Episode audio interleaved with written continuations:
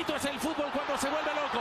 ¿Qué? ¿Para dónde Oblak? ¿Molan? ¿Qué? ¿Para dónde Oblak? ¿Molan? ¿Qué? ¿Para dónde Oblak? Pero bueno. Wayne Rooney out of this world. Genio, genio, genio, ta, ta, ta, ta, ta, ta, ta. ¡Aguero! ¡Iniesta de mi vida! Bueno, bienvenidos a este nuevo episodio del Arco. Hoy tenemos, eh, bueno, tenemos de todo, la verdad, en todo lo que ha pasado en el fútbol. Eh, estoy aquí con Diego, con Jorge, con Aarón y con Álvaro. Hola, ¿qué tal? Hola, buenas. Eh, y nada, primero hacer un poquito de editorial así de, de resumen. El Fútbol Club, bueno, no, primero, bueno, sí, lo digo ya, da igual. El Fútbol Club. Barcelona ha ganado la liga con 85 puntos a falta de eh, cuatro jornadas. Enhorabuena, Coolers. A falta de cuatro jornadas, que ahora lo, lo desarrollaremos. Después tenemos en puestos de Europa, eh, bueno, la Real está ya a 7 del Atleti, que se han escapado bastante ahí, pero está el Girona séptimo en Conference, a 4 del Betis y el Betis a 5 del Villarreal, ahí en, en Europa League. Pero es que luego detrás del Girona está el Athletic Club a un punto, el Osasuna a un punto, el Sevilla a un punto, el Rayo, que juega hoy, a un punto y se puede meter en Conference si gana. Sí, Eh, están 5 o 6 equipos en. y el Mallorca a cuatro puntos del Girona. O sea, están puntos. todos ahí bastante, Sí. bastante apretados. Y luego pasando al descenso, después de la derrota de, del Español contra el Barça y el Getafe contra el Madrid, está el Elche, que bueno, ya lleva ahí, se ha adueñado que, que ha ganado el Atleti y le ha quitado el, el segundo puesto. también. Se ha adueñado ahí de, de ese último puesto el Elche desde hace bastantes jornadas.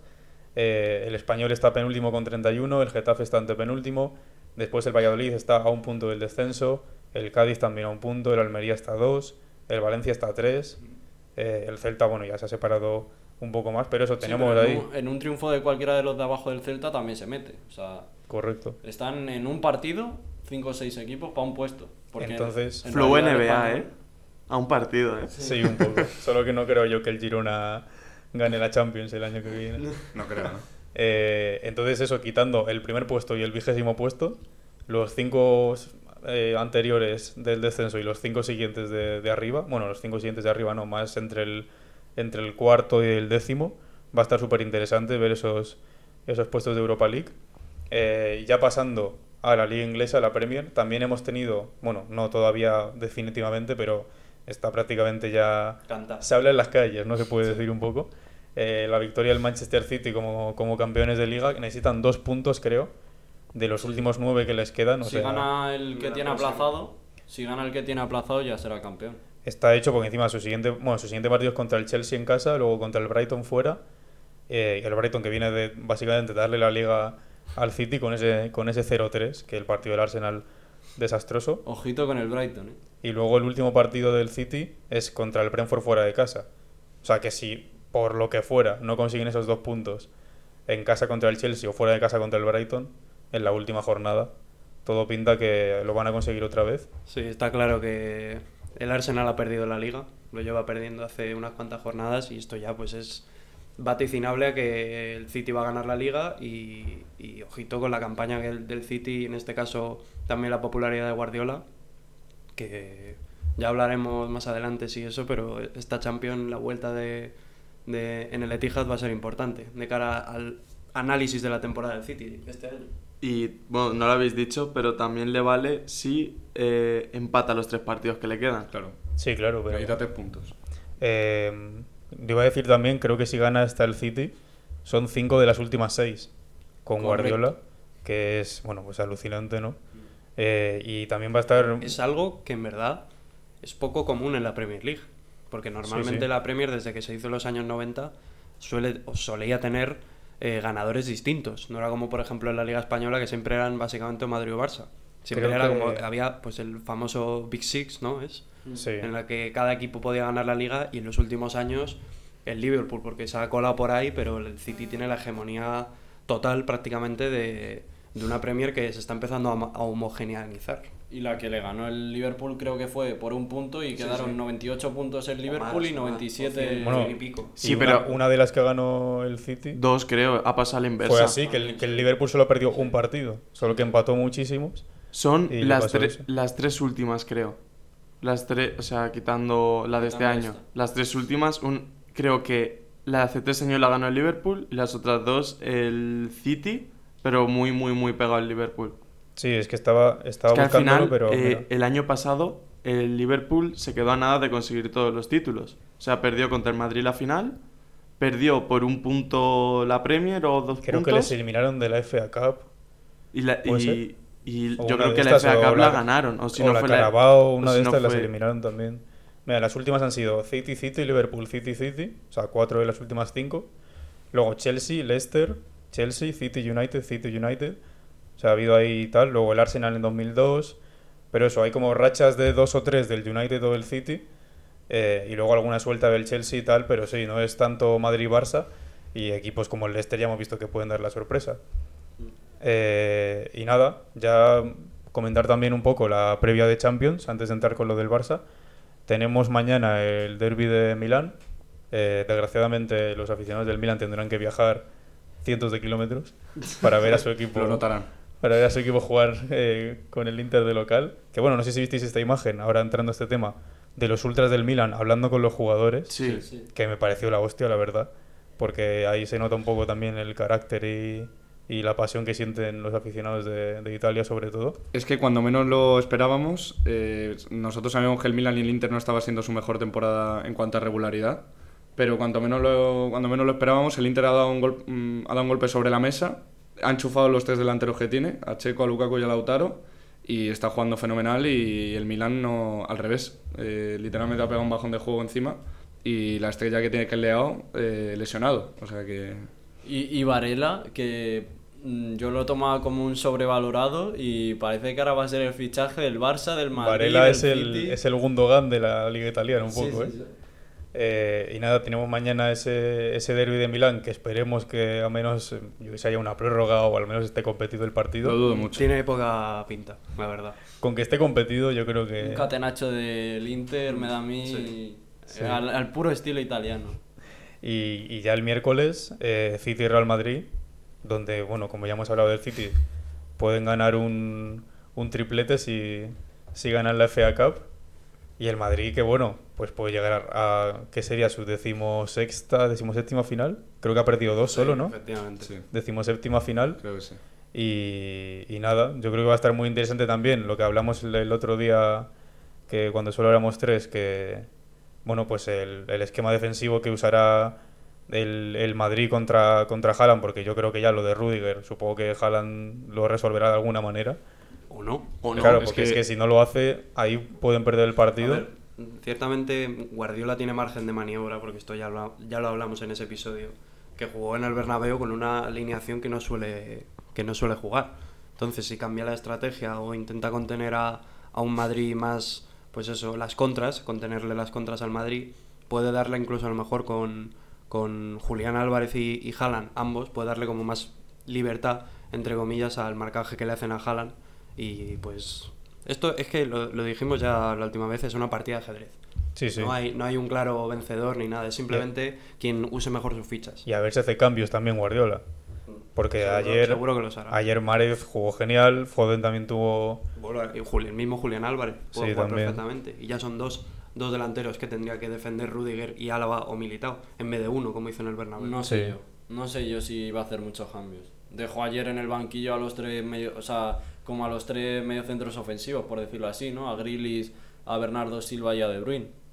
Y Eh, creo que no. Me Sí, parece que de, sí. De Bruyne, no sé si llegó a jugar De Bruyne. Es- o sea, el de titulares seguro que no. Yo creo que De Bruyne no llegó ni a jugar, en verdad. O sea, es que descansaron los tres, obviamente esos tres van a jugar, porque Hombre, en, el, descansaron... en el medio campo seguro que no hará cambios. No, no, Aquí eso es seguro. principalmente de, de- Los de- extremos. Del final del medio campo para arriba.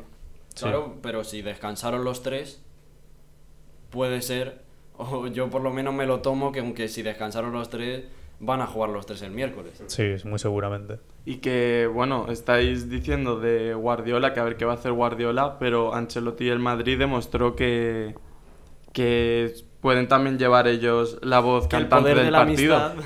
No, no, pero eh, en la segunda parte dominó el Madrid. Literalmente la segunda, la segunda parte del partido fue al revés, el Madrid era el City Sí. y el City era el Madrid. Sí, sí, sí. Sí, pero si es que esto ya lo hablamos en, en su día. Que es un factor muy importante de tener Madrid una baza era el factor campo.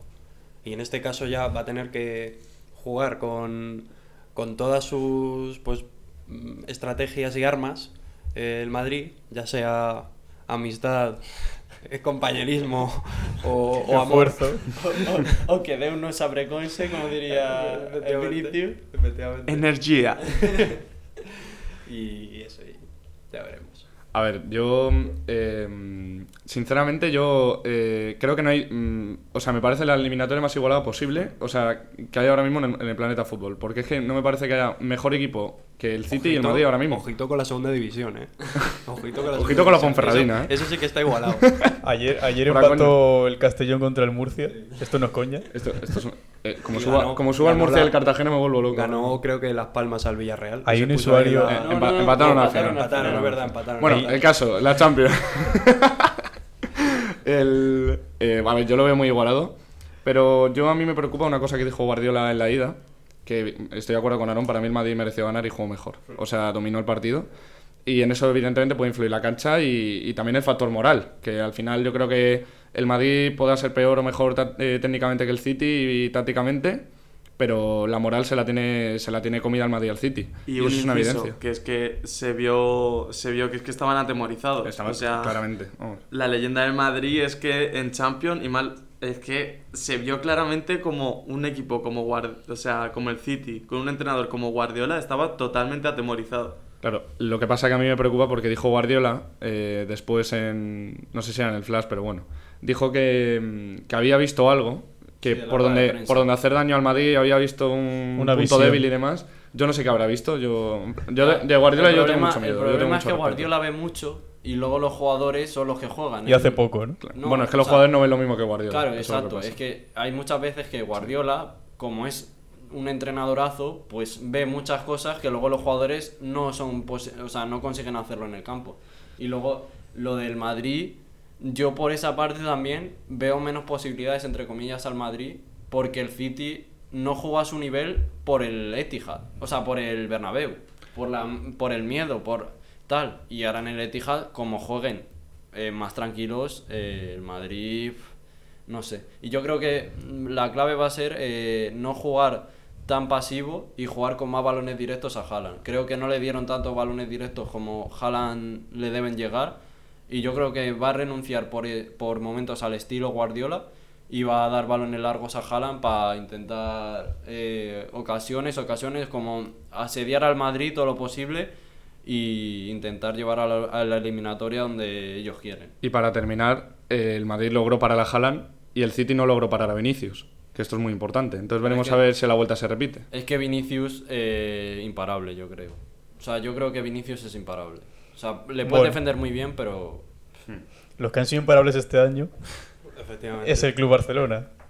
Eh, que, De Xevi, que si estamos de dudando Gavi, Pedri, Kessi, Lewy, Sergi. si estamos dudando entre si el City va a meter a los suplentes o no, estoy seguro de que el Barça Es que va a meter a los suplentes con la, que queda con de la coña de los Chevy, Gavi y compañía, el Barça acaba de firmar, bueno, ayer firmó una, una liga histórica en la que, por ejemplo, Ter Stegen batió el récord de, de menos goles encajados en toda la historia de la Era, liga. o más porterías a cero y también.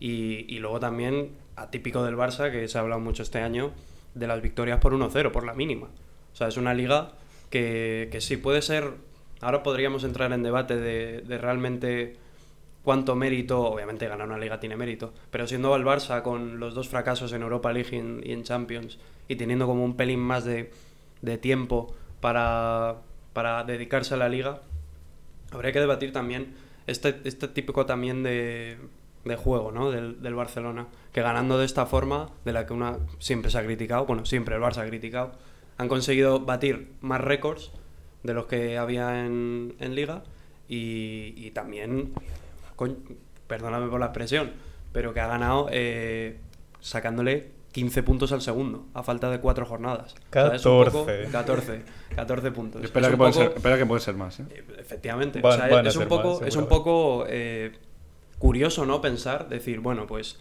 ¿cómo, ¿cómo se valora esta temporada del Barça? Han ganado la Liga, sí, pero han perdido en Champions y, y en Europa League. Bueno, esto ya Pero- lo hablamos en su momento. Mm, que pero- si la temporada del ganado- Barça seguiría siendo un fracaso No, si no, solo para gana la nada. Liga. Pero han ganado, Pero han ganado nada. la Liga batiendo récords, sufriendo, como, como ganan las ligas. Porque esto, si hubiera ganado el Atlético o incluso otro equipo más pequeño, el Sevilla, la Liga, de esta forma, estaría, vamos, en el, en el cielo. En cambio, al Barça es como un poco, ah, sí, esto obviamente el sector más, más anticulé de, de España, diciendo, no, sí, encima los árbitros, no sé qué, eh, han ganado por 1-0, lo que llevaban criticando toda su vida, tal. Messi pero- tiene un mundial. pero, pero tiene bastante, bastante mérito esta liga, que la han ganado sufriendo y encima teniendo una ventaja bastante considerable durante prácticamente todo el año. Es que lo oí ayer en la Copa y perdón por, por enrollarme, pero el Barça llevaba primero desde noviembre. Desde noviembre lleva primero, Datos de Joan Bajori. efectivamente. Solo- Eh, más datos también. Es la primera liga del Barça sin Messi desde el 99, También. donde el capitán era Guardiola. Eh, bueno, lleva los mismos puntos que el City ahora mismo. Y el City todavía no lo ha ganado y el Barça sí, así que eso también deja ahí, la competitividad deja de ahí la un- española y de la... Bueno, la dato. competitividad ya lo has dicho antes, o sea, competitividad por el medio y por abajo hay. La cosa es por arriba, que es que para Claro. mí el- entre el Madrid, el Barça y el Atleti, aunque no tanto, porque para mí el Atleti sigue estando un poco por debajo de- del Madrid y del Barça, eh, es que es un, o sea, están a un abismo. Los dos, y el- en cuanto uno de los dos se descuelga, desconecta, que en este caso ha sido el Madrid, pues ya el otro lo gana de sobra. Y luego otro dato que quería corregir a Diego, lo de Ter Stegen creo que no ha, no ha hecho el récord todavía porque ayer le metieron lo del récord Ah, de goles, porterías a cero. Le metieron dos goles. Porque ayer le metieron dos goles. Pero de goles encajados. Pero de sí. goles encajados yo creo que sí. Puede ser.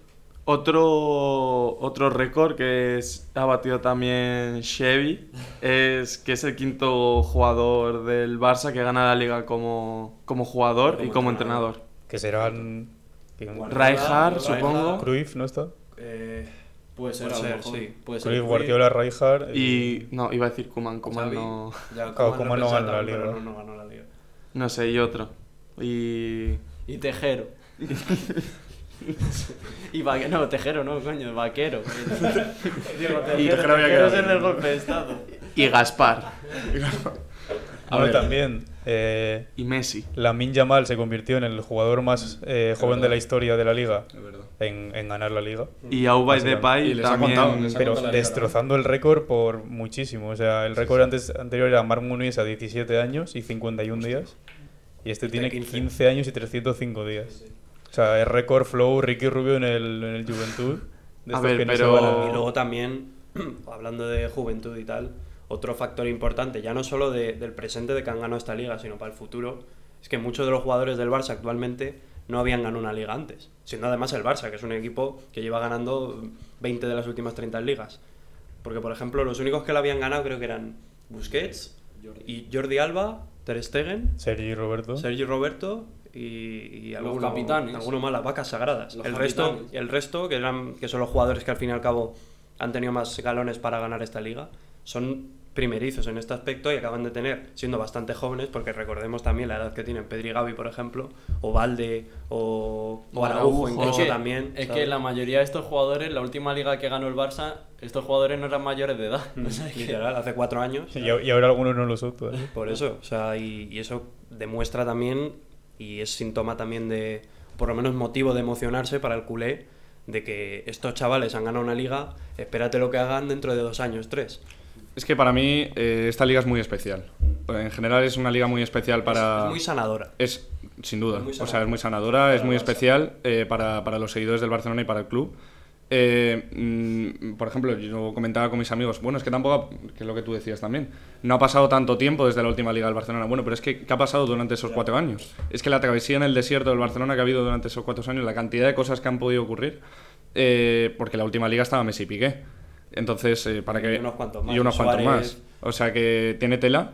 Y bueno, la liga se le va a recordar por, mm, fíjate, o sea, se le va a recordar por lo que tú dices de las generaciones jóvenes, o sea, la liga de los jóvenes, la liga de las porterías a cero, la liga del cerrojo defensivo, la liga incluso también del caso de Negreira, de los árbitros, que también ha habido mucho revuelo y polémica. De las palancas.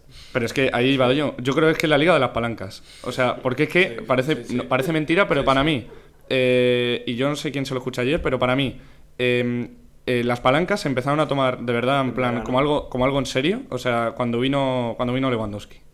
O sea, a- ya cuando vimos, coolers. Cuando vino, cuando vino Lewandowski ya la gente dijo, ostras, este Barça va en serio y va por la liga de verdad. Y al final ha Va- conseguido. Va, por un título grande. Va por un título grande y por fin Xavi, eh, que ya habíamos dicho de que había encontrado la espina dorsal del equipo, ya no solo ha encontrado el equipo, sino ya- que ya ha vuelto el Barcelona oficialmente, es, ya ha tiene, vuelto. Tiene ya sinergia campeón. Exacto. De campeón. Ya ha vuelto el Ya Barcelona. el, el pequeño que se llaman. El, el- Xavi conecta con los futbolistas y los futbolistas entienden y conectan con Xavi. Sí. Y hacen lo que les pide. Y entre ellos también tienen sinergias y química. Entonces eso provoca que un equipo que además tiene, tiene vida para rato, ¿sabes? Si se mantiene, luego ya veremos lo que pasa con los ajustes económicos este verano Claro, ese es el problema. pues eso es, es sinónimo y de, vamos de, de que se viene una época no te digo a lo mejor gloriosa como la de la de hace 5 o 6 años pero una época buena para el Barça porque por lo menos la base está ahí buenos jugadores campeones porque acaban de ganar una liga que no es un título sobre todo No, no, no. sobre todo en cuanto a esfuerzo no es un título para nada menor De cantera diría yo- también. diría yo que es de el- uno de los más difíciles a nivel de regularidad y esfuerzo y tal y esto es obviamente pues, muy, muy ilusionante para, para todos los culés. Claro. Que para puntualizar el, el dato que hemos dado antes de, de Xavi, que era el quinto entrenador y jugador que ganaba con el Barça de Liga, son seis. Y son eh, Josef eh, Samitier, no sé si sabéis quién es, yo no. Será de los Los- 90. los de 50, 80, de ¿no? los- Johan Bueno. Cruyff, Carlos Resach, eh, Guardiola, Luis Enrique, que nos lo hemos dejado, Es verdad. y el grandioso y magnífico Chevy. Chevy. Encima ganando la liga con calor. eh, Con sol, con césped sol. alto. los horarios, con césped alto. Jugando a las 3 de la tarde. Y Eh. yo, que yo, que yo sepa, no hay ningún otro jardinero que haya ganado una liga antes, ¿eh? O sea, no hay ningún jardinero cualificado que, Que- tenga una liga española. Esta liga, según Mr. Chip, creo que le cuenta a Piqué también esta liga. Sí. Eh, y De ahora hecho está invitada la Rúa, que es hoy. La Rúa del Barça hoy por Barcelona tendrán una Rúa Irá. eh, por... y no sé si irá. Porque Pero tiene hoy no hay- hoy no hay hoy no hay chup chup. hoy hay chup chup o, o algo de eso la. Eh, y ahora es- con esta liga y la de Busquets también, Piqué y Busquets tienen nueve. Están ya a una de Pirri y de Messi, y a tres de Gento, así que bueno. No sé si van a pillar a Gento teniendo en cuenta que Busquets se va. que Gibi, Chibi, está retirado. Pidri y Pirri. Busquets y... ¿Y quién has dicho el otro? Y Piqué. Y Piqué tienen dos ligas menos que el Atleti. Bueno, dato arrollador, la verdad. Sí, sí. Sobre todo viniendo de un, de un colchonero. No, pero es, es verdad, es verdad. A ver, el Barça a la liga está acostumbrado a ganarla. Y que pase mm, ligas como esta, así, de, como hemos hablado, de después de tanto tiempo, pues es más gratificante. Pero al fin y al cabo, para el Barça, una liga tiene 27 ya. Una liga es, es un título gratificante, pero es un título más para el palmarés. Claro, Sí. pero es lo que decimos que este es especial de verdad y bueno, ya solo se- yo creo que es la más especial de Es las una últimas. liga de callar bocas. Y luego poco. además... es una liga, es la liga del retorno. Es que es así, es luego la liga del que, retorno. que no lo habéis dicho, pero es que al ser tan o sea, jugadores tan jóvenes, esto también sirve de experiencia.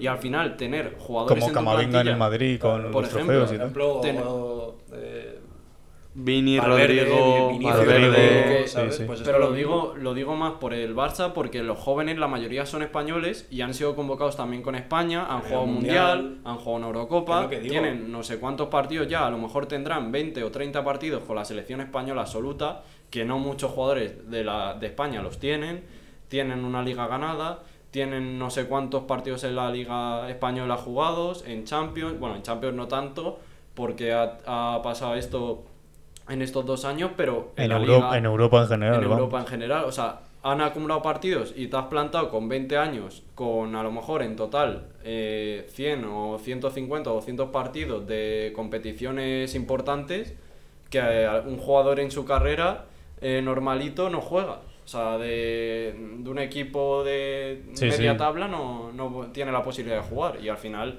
pues eso también demuestra que el Barça eh, tiene una base consolidada y con unos pequeños cambios, porque para mí, por ejemplo, Lewandowski tiene que tener un, un relevo, Ter Stegen también, aunque todavía, pero le deben ir buscando, Busquets, que se retira ya, tal, o sea, mm, tiene muchos veteranos que hay que ir mirando a ver cómo se le puede cambiar o cómo pueden eh, evolucionar, pero también tiene una estructura y una base bastante fuerte de jóvenes con experiencia ya que vale mucho.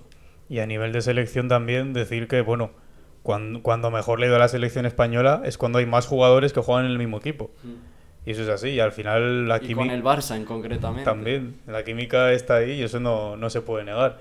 Ya pasando también para cerrar con el partido del Barça, comentar un poco lo de los aficionados del español, Lamentable. que bueno, Vergonzoso. Joder, que después de ganar una liga como estamos diciendo tan especial y de pues celebrarlo, eh, otro dato también, el español, no sé si es el quinto, un- uno de los pocos equipos de la historia de la liga que ha visto dos años seguidos al campeón de liga ganarlo en su campo, que vieron al Madrid el año pasado y han visto al Barça este año.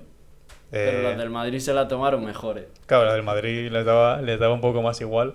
Pero sí, una imagen para el que no la haya visto, pues estaban ahí haciendo un, un- el corro de la patata, ¿no? Sí. Eh, los jugadores del Barça y empiezan pues por el... Y cuando dijeron comieron los fondos. ensalada, ya di- dijeron comieron ensalada, hostia, que vienen. Por uno de los fondos pues empezaron a salir los ultras del español y nada, pues salieron los mozos a la puerta del túnel, tal... Pero Y para mí vamos. había poca policía. Poca policía había y además era un partido de alto riesgo y había poca policía porque al Entonces- principio los que taparon el Entonces túnel habría mucha diversión.